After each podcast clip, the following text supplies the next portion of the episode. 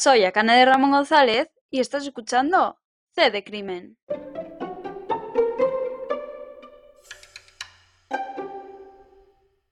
En este episodio voy a hablar de Elena Giovanni, quien con tan solo 27 años apareció muerta en el patio interior de un edificio. Todo ocurrió el 2 de diciembre de 2001, cuando la policía se acercó a ver qué había ocurrido y vio el cuerpo de Elena. En un primer momento se pensó que era un simple suicidio, pero la realidad ocultaba mucho más. Cuando la policía comenzó a investigar y a preguntar a los vecinos si habían oído algo o habían visto algo que les llamase la atención, todos los vecinos contestaron que no. Alguno contestó que se había escuchado un ruido a las 5 de la mañana más o menos, pero que tampoco le habían dado mayor importancia. Y por eso no es hasta las 9 de la mañana que encuentran el cadáver, cuando un vecino sale a la ventana del patio interior y ve a Elena en el suelo. La policía solo tuvo problemas, por así decirlo, con una vecina del edificio, una tal Monche Careta, que no estaba muy dispuesta a hablar, no abría la puerta del todo y decía que no había visto nada, no había oído nada, que la dejaran en paz. Esto, pues los policías lo anotaron y más adelante lo investigarían. Tras analizar la escena del crimen y hablar con los vecinos, la policía tenía claras varias cosas o al menos sospechaban varias cosas. Una de ellas, y la principal, era que esa mujer que habían encontrado ahí no se había suicidado. Había varias cosas que les hacía sospechar que era algo más que un suicidio, y esto se debía al propio cuerpo. El cuerpo no presentaba ninguna herida, ningún moratón, ni ninguna marca de defensa. Imaginaos que por donde se tiró habría colgadores o había cuerdas que se usan a modo de colgador, pinzas, y el cuerpo que habían encontrado no tenía ninguna marca defensiva, digamos, de haberse cubierto igual la cara o la cabeza con los brazos, no tenía ninguna marca, tampoco en el resto del cuerpo. También había varias cosas más extrañas, como por ejemplo, en la terraza desde donde se supone que se tiró, se había encontrado ropa en una esquina y en la otra esquina es donde se había tirado, digamos. La ropa que habían encontrado, que pertenecía a la chica que habían encontrado muerta, estaba como quemada, como si alguien la hubiera intentado quemar, y había cerillas por ahí dispersas, incluso el propio cuerpo estaba rociado con colonia y con marcas de quemaduras como si se hubiera lanzado quemándose. Pero ya el punto más importante para descartar en su mayoría el suicidio fue dónde estaba tirada. Imaginaos que vais a saltar y cuando saltáis siempre cogéis un impulso y acabáis un poco más hacia adelante, porque no queréis daros con la pared que tenéis justo debajo. El cuerpo de la mujer que habían encontrado está muy cerca de la pared, como si se hubiera tirado pegada a la pared del edificio. Esto no coincidía, coincidía más como si alguien la hubiera tirado y claro, cuando se tira una persona, pues el propio peso hace imposible el poder lanzarla y precipitarla más allá de igual un metro de distancia del edificio. Por lo tanto, la policía tenía bastante claro que era una muerte bastante sospechosa. Sí que parecía que habían intentado asemejar un suicidio, pero por ahí no iba la policía. El mismo día que aparece el cuerpo por la mañana y ya han investigado la policía y todo, por la tarde aparece el padre de una mujer preocupado diciendo que su hija ha desaparecido. Este era el padre de Elena Giovanni. La policía hasta este momento no sabía a quién habían encontrado, es decir, sabían que habían encontrado a una mujer, pero no quién era. El padre, al dar una descripción de Elena, la policía se temió lo peor, que ese padre era el padre de la mujer que habían encontrado por la mañana. Y entonces le enseñaron una foto al padre y el padre confirmó que efectivamente que esa de la foto era su hija Elena Giovanni y entonces se confirmaba la identidad de la persona que habían encontrado. El padre fue a denunciar porque el día anterior había quedado con su hija para comer, pero ésta nunca se presentó. Y aunque le pareció raro, tampoco es que le diera mucha más importancia. Pero todo empeoró o todo hizo que le preocupara más cuando al día siguiente, el día que puso la denuncia y se encontró el cuerpo de su hija, una amiga le llamó diciendo que había quedado con Elena para comer y que no se había presentado. Y entonces ahí fue cuando saltaron todas las alarmas. El padre fue buscando en la biblioteca donde trabajaba, contactó con varios amigos y nadie sabía nada de ella desde el jueves. Por lo tanto, decidió que era momento de denunciar.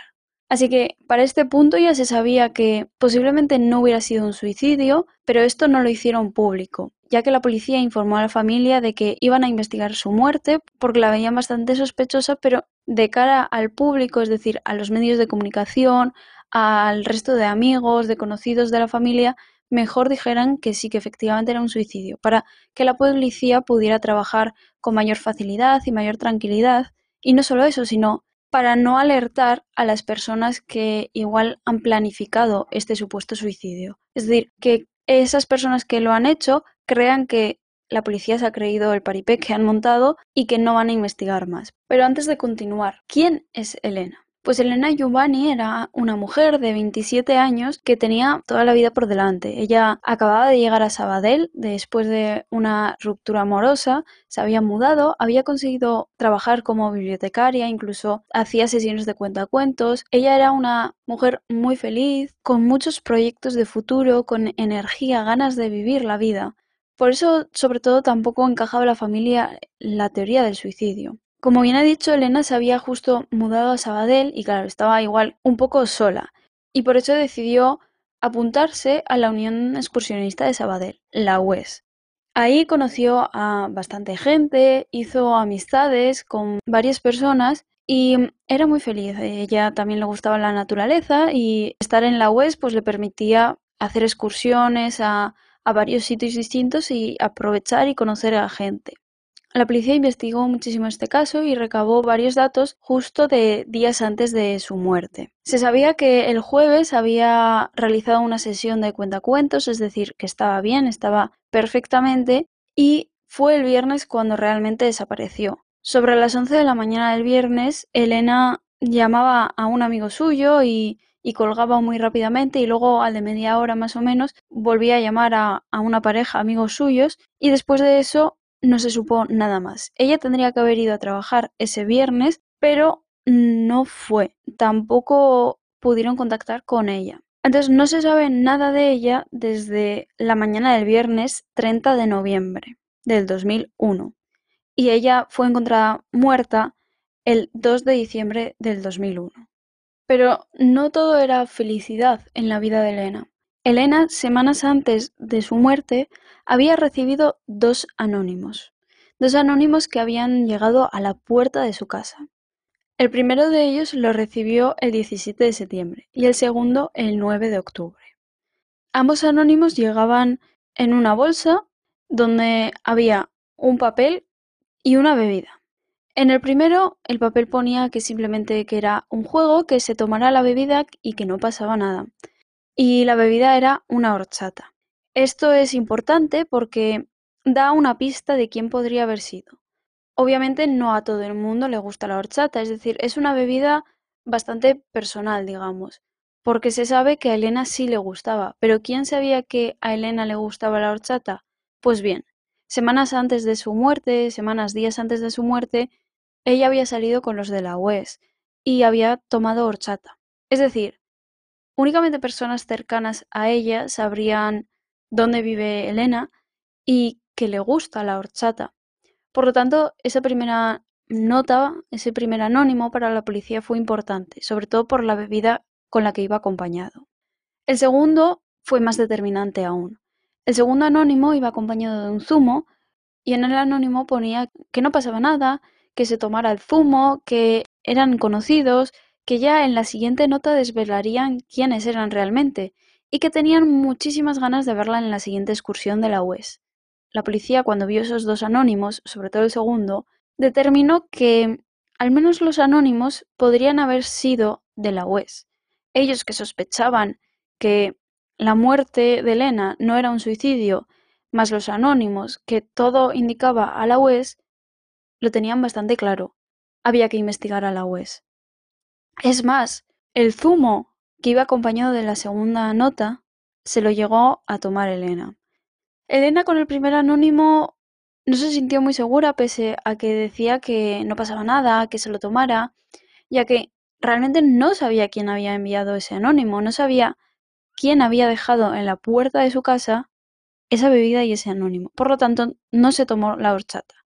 Pero con el segundo anónimo, Elena se sintió más segura porque dijo, joder, si son personas de la UES que tienen ganas de verme, seguro que son ellos que me estarán gastando una broma. Por lo tanto, pues se tomó el zumo.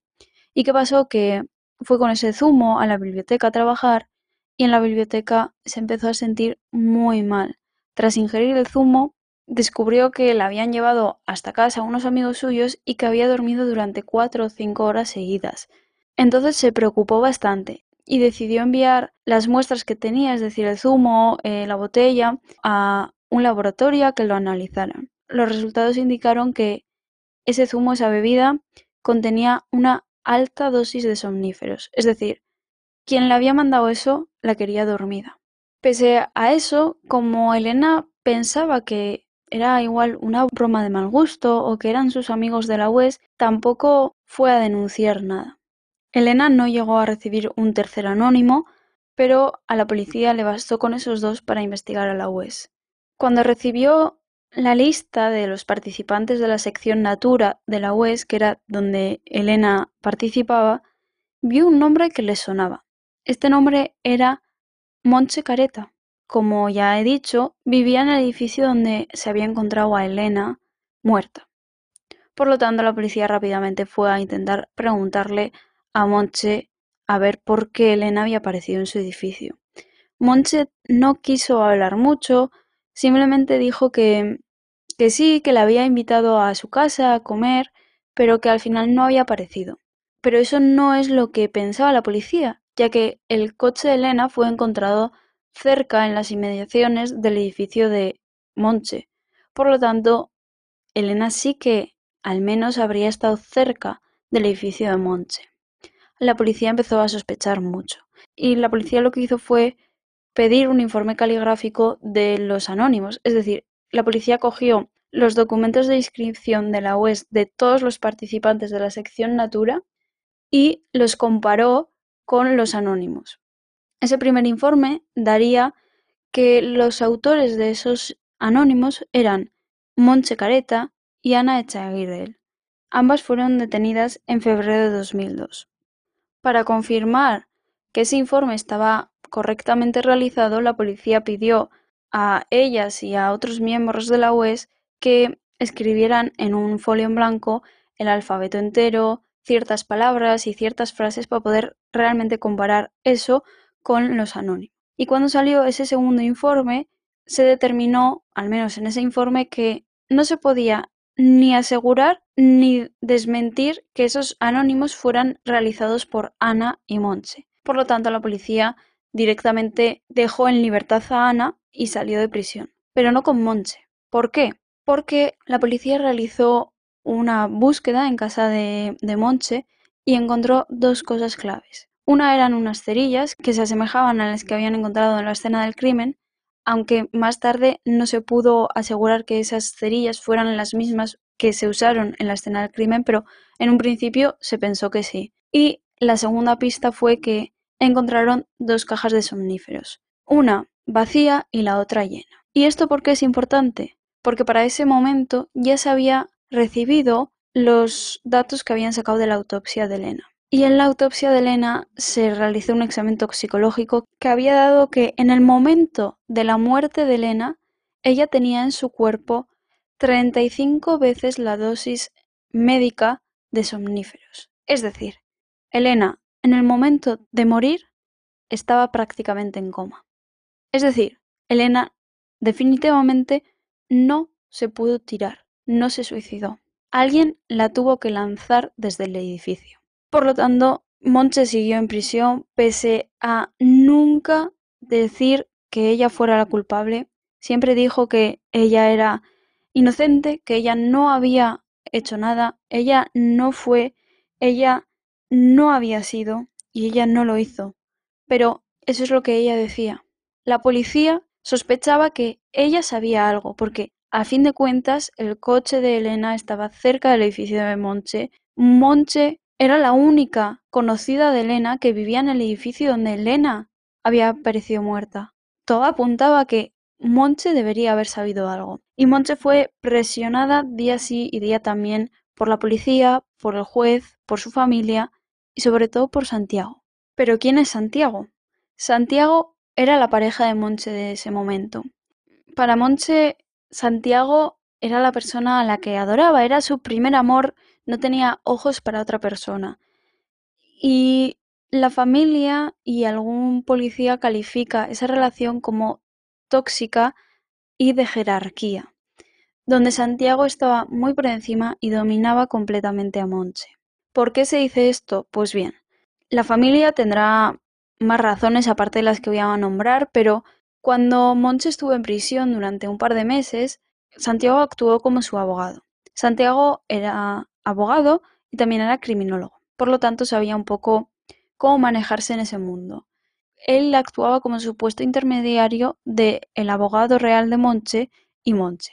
Él llegó a decirle como cinco cosas que tenía que hacer, varios argumentos, eh, también le dijo cómo tenía que declararse, cómo tenía que actuar. El abogado real de Monche decidió pues llevar esto ante el juez y decir, oye mira, creo que está intentando manipular a mi clienta, creo que está actuando de una manera que no debería porque no es realmente su abogado. Eh, Santiago simplemente es su novio, el abogado soy yo y por lo tanto creo que está rozando un límite que no debería ni pisarlo, porque Santiago, más allá de ser pareja, no era nada.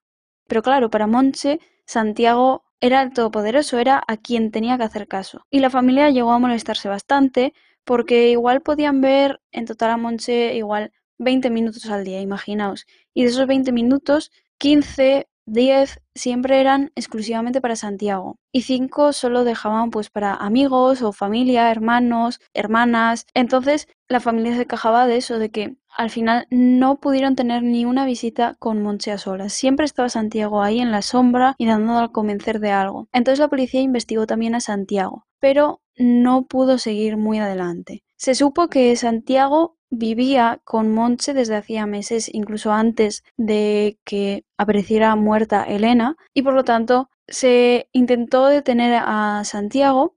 Esto lo explica muy bien un policía que aparece en la serie Crimes del episodio de Elena Giovanni, la segunda parte, que señala directamente a Santiago como culpable y al juez del caso de Elena Giovanni como culpable también de no dejarles seguir investigando a Santiago, de no dejarles detener a Santiago y no dejarles al final interrogarle en profundidad.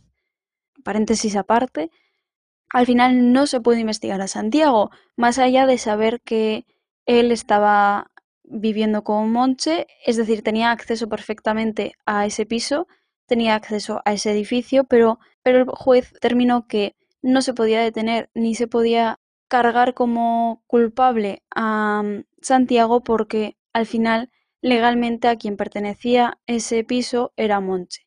Además, Santiago tampoco colaboró nada. Santiago siempre negó que él viviera ahí, siempre dijo que él había empezado a vivir ahí desde enero, mm, desde antes no. Recordar que al final Elena apareció muerta en diciembre y él decía que antes de diciembre, vamos, que él no había vivido ahí cuando mm, vecinos, familia incluso de Santiago, dice que eso es falso, que Santiago vivía ahí desde hace meses antes de lo sucedido con Elena. Pero no se pudo investigar y no se sabe si al final Santiago tuvo o no algo que ver con esta muerte. Lo triste de todo es que Monche no se sabe por qué, si fue por la presión, por la desesperanza o por qué, terminó suicidándose. Se suicidó dejando una nota, una carta, donde dejaba claro que ella no moría con remordimientos, no moría culpable de absolutamente nada porque no lo era. Decía que ella no era la autora material de este crimen y por lo tanto se iba en paz. Y se iba porque creía que su muerte iba a doler menos que su estancia en prisión a sus familiares. Ella estaba completamente desesperanzada y no podía soportarlo más. A raíz del suicidio de Monche, el caso de Elena Giovanni se cerró. Se investigó a más personas durante la estancia de Monche en prisión. Se investigó a Santiago, hasta donde se pudo. Se investigó a Xavi, otro miembro de la UES, porque se decía que a Xavi le gustaba Elena y sobrepasó varios límites. Se llega a decir que Xavi acosó a Elena, por lo tanto, quizá era quien había escrito los anónimos, no se supo al final, porque se realizaron en total cuatro informes caligráficos que determinaron cosas completamente distintas uno del otro, lo cual es bastante extraño, porque se supone que los informes caligráficos están hechos con las mismas bases, pero cada uno dio un resultado distinto. Por lo tanto, tampoco se pudo detener a nadie por los resultados del informe caligráfico, más allá del primer resultado donde detuvieron a Monche y a Ana. Se volvió a investigar a Ana. También se investigó a Jaume y también se investigó a Francesc, quien fue el coordinador de la UES en ese momento. Se investigaron sobre todo a estas cinco o seis personas porque Ana y Monche también están incluidas entre Xavi, Jaume y Santi, porque Isabel, una amiga de Elena, había marcado con una X en la lista de los participantes de la UES con quien tenía más relación Elena y daba la casualidad que eran esos cinco. Se investigó a esas cinco personas, incluso al coordinador también, ya lo he dicho, y no, no se consiguió ninguna prueba consistente, no se consiguió nada que dijeran, bueno, pues podemos tirar de este hilo, igual hacer más interrogatorios, no se pudo conseguir nada. Pese a que cuando interrogaron a estas cinco personas, cada uno dijera una cosa distinta. Incluso entre Santiago y Monche decían cosas completamente distintas. Xavi de Jaume también, Jaume de Santiago también. Todo el mundo que se investigó aparentaba tener coartadas, pero coartadas distintas que iban cambiando. Y igual habían interrogado a una persona por la mañana o a dos y una de ellas volvía a la tarde para decir, oye, perdona, que me he equivocado, que no estaba en mi casa que estaba en casa de no sé quién. Es decir, no encajaban, pero eso no era suficiente como para detener a ninguna persona. La policía, por lo tanto, como ya he dicho, cerró el caso. Se teorizó o se cree que esto fue un juego que se fue de las manos, una situación que se fue de las manos, es decir, que no se sabe si por juego o por qué motivo se intentó drogar a Elena y se consiguió. Se supone que lo hicieron ese mismo viernes a la tarde o a la noche, la dejaron completamente dormida y para el domingo, que fue cuando apareció su cuerpo, se pensaron que en vez de dormida o en coma, que era la realidad, estaba muerta ya y por lo tanto pues la tiraron para aparentar un suicidio. Sin embargo, Elena no estaba muerta cuando la tiraron, sino que estaba en coma de todos los somníferos que tenía en su cuerpo. Ya he nombrado los dos episodios de Crims de TV3 donde sale hablando un policía que llevó este caso y que le remarcó muchísimo y gracias a él y a la intervención que hizo diciendo directamente que para él el culpable era Santiago la Iglesia Pla, es decir, la pareja de Monche, gracias a él y a su declaración el caso se ha reabierto. Este mismo año han vuelto a interrogar a Xavi, a Santi, a Jaume. No se ha llegado a nada, pero está reabierto. Incluso parece que la investigación actual gira más hacia Xavi, ya que el 27 de julio se volvió a investigar la ropa de Elena y encontraron ADN que contrastarían o van a contrastar con las muestras de Xavi. Además de las muestras de ADN, también se han mandado a investigar el teléfono, las llamadas y distintos informes de Xavi. Incluso Xavi ha declarado como autor de los anónimos con droga en abril de este mismo año, pero ha salido ileso porque ese crimen está prescrito. Los anónimos están prescritos. Lo que no está prescrito es el homicidio, el asesinato de Elena. Eso se puede seguir investigando o encontrar culpables y que vayan realmente a la cárcel hasta el 2025, en concreto el 7 de octubre de 2025. Por lo tanto, queda tiempo, poco tiempo, tres años, pero está bien que se haya reabierto el caso, que se esté investigando, se esté moviendo cosas y espero que se pueda hacer algo, que encuentren al verdadero culpable.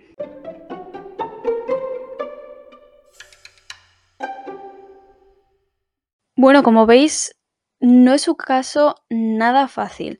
Yo he dejado bastantes detallitos fuera que son curiosidades, son, son cositas que igual no tienen mayor importancia o mayor trascendencia en el caso, pero que son interesantes. Y por eso os recomiendo muchísimo que veáis, si os interesa este caso, claro, que veáis los dos episodios de Crims. Sobre todo, a mí me llamó muchísimo la atención la parte del policía cuando claramente acusa tanto a Santiago directamente como al juez que llevó el caso de Elena como culpables de, de que al final, por una parte, por parte del juez, de que este caso no esté resuelto y por parte de Santiago de ser el autor material de los hechos. No se sabe realmente qué ha pasado, no se sabe realmente quién es el culpable, pero mm, para mí sí que es cierto que la teoría de que es un juego que se salió de las manos, un juego que se les fue, se les fue de las manos, tiene todo el sentido del mundo. Para mí, no sé si será realidad o no, pero es lo que a mí más me puede encajar. Y que los culpables estén dentro de la UES también me encaja. No quiero que se crea que estoy en contra de la UES, que al final la UES ha recibido muchísimas críticas, en su momento recibió muchísimas críticas porque se trató como culpables a la, a la UES directamente, a la organización esa, cuando realmente simplemente eran los participantes los que en ese momento eran los supuestos culpables que se contemplaban. Por lo tanto, yo creo, esta es mi opinión personal, no, tiene nada que ver con el caso, ni estoy siendo objetiva en estos momentos, pero creo que sí que es algo que se formó dentro de la UES. No sé si como un juego, quizás sí, un juego que fue o una broma más bien, que fue como tomando rasgos de hacerlo en serio, ¿no? Comenzaron con los anónimos, para mí, como un juego, a ver, la vamos a asustar, pero luego como que quisieron llevarlo más allá, quisieron volver ese juego en algo más serio también se contempla o se contempló en algún momento que esto fuera una snuff movie, no sé si lo estoy pronunciando bien, perdonadme, que es una película o un vídeo corto donde se comete algún asesinato, suicidio, algún acto de pedofilia o necrofilia y son crímenes reales que se graban para el entretenimiento de las personas, es decir, se graba y posteriormente se sube a ciertas redes, supongo que a la Deep Web y ahí se, consume este tipo de, de imágenes y vídeos.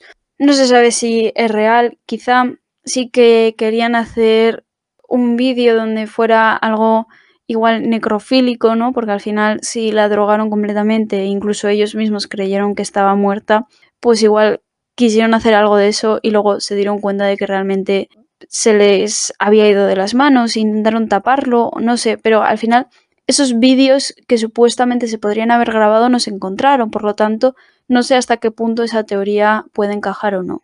Yo tengo una propia teoría que es que todo sucedió efectivamente en casa de Elena, que fue más realizado directamente por Santiago y Xavi. Obviamente esto yo no estoy acusando a nadie, yo simplemente estoy haciendo mis teorías, mis suposiciones y yo creo que Xavi, como ya he dicho, llegó a un punto de obsesionarse con Elena. Elena le rechazó. Y igual para Xavi ese rechazo fue algo duro y de decir eh, por qué esta chica me está rechazando. Y obsesionarse incluso más y ser una obsesión macabra, una obsesión dañina en el sentido de esta chica tiene que ser mía y va a ser mía y organizar todo esto, es decir, drogarla, los anónimos y quizá no se sabe tener relaciones sexuales con ella, que era al final igual lo que quería, no lo sé, son suposiciones, como ya he dicho, no estoy culpando a nadie, no estoy acusando a nadie, son teorías. Pero claro, en la autopsia de Monche yo ya he hablado que sí que se encontró una dosis alta de somníferos, pero no se encontró evidencia de que fuera agredida sexualmente.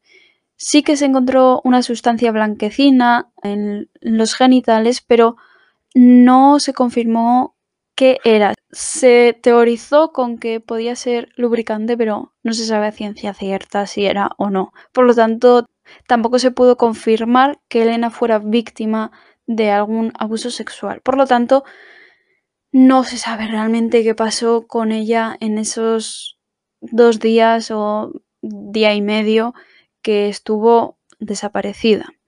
En cuanto a Monche, yo sí que creo que, jo, que algo tenía que ver, algo tenía que saber ella. Es cierto que ella sola no pudo con no pudo haber hecho nada, yo creo, porque por mucho que Monche estuviera detenida y tal, no creo que ella fuera realmente la culpable de esto, ya que por mucho que estuviera en su casa, imaginaos que Elena estuviera en su casa, Monche no puede eh, subirla por las escaleras hasta la terraza y mucho menos tirarla. Imaginaos que, eh, yo no sé en qué piso vivía Monche, pero imaginaos que vive en un tercero y tiene que subir hasta la terraza del edificio. ¿Cómo sube una persona de 40 kilos un cuerpo inerte sin causarle ningún moratón, ninguna herida, ningún nada en el cuerpo de que está subiendo? Es decir, Monche tendría que haber arrastrado a Elena hasta la terraza por las escaleras, pero el cuerpo de Elena no tenía ningún, ninguna marca, nada. Entonces era imposible. Y luego imaginaos que, imaginaos que consigue subir las escaleras por lo que sea sin causarla ningún daño a, Elena. Pero Monche se enfrenta a que tiene un cuerpo inerte ya en la terraza y para poder lanzarla por esa terraza tiene que poder con el cuerpo subirlo un metro y medio de murete que tiene en la terraza para poder lanzarlo. Para mí es imposible. Y para la policía también fue imposible que Monche fuera la única persona envuelta en este crimen. Por eso digo que tiene que haber alguien más. Yo al principio cuando comencé a investigar este caso estaba segura de que era Santiago, que fijo que Santi ha tenido algo que ver, pero luego ya es como que varias personas que pueden estar involucradas. Yo para mí, sobre todo Xavi y Santiago, son como las personas que, que más puede tener sentido que, que, hayan hecho algo.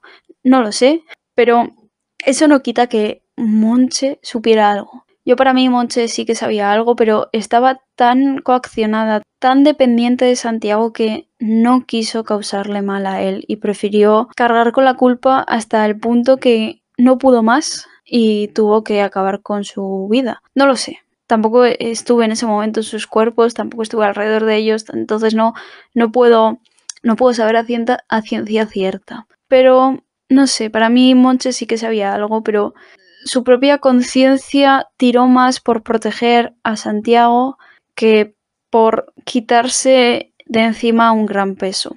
Sin embargo, pues la policía lo vio así, pero no el juez, y no se pudo hacer nada contra Santiago. Espero que ahora que se ha reabierto el caso se pueda llegar a alguna conclusión, sobre todo por los padres y, también por la familia de Monche. Ha luchado siempre por limpiar el nombre de Monche y saber quién fue realmente el culpable o la culpable del asesinato de Elena, ya que la familia de Monche cree firmemente que Monche no tuvo nada que ver, que Monche al final era inocente.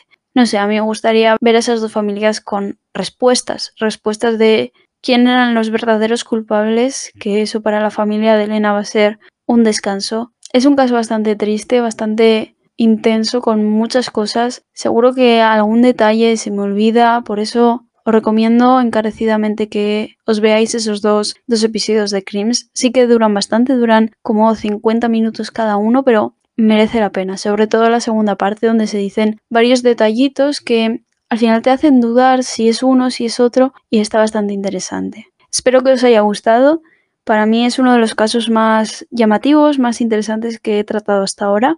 Y os espero en el próximo episodio. No sé qué será, pero espero que estéis ahí. Muchas gracias.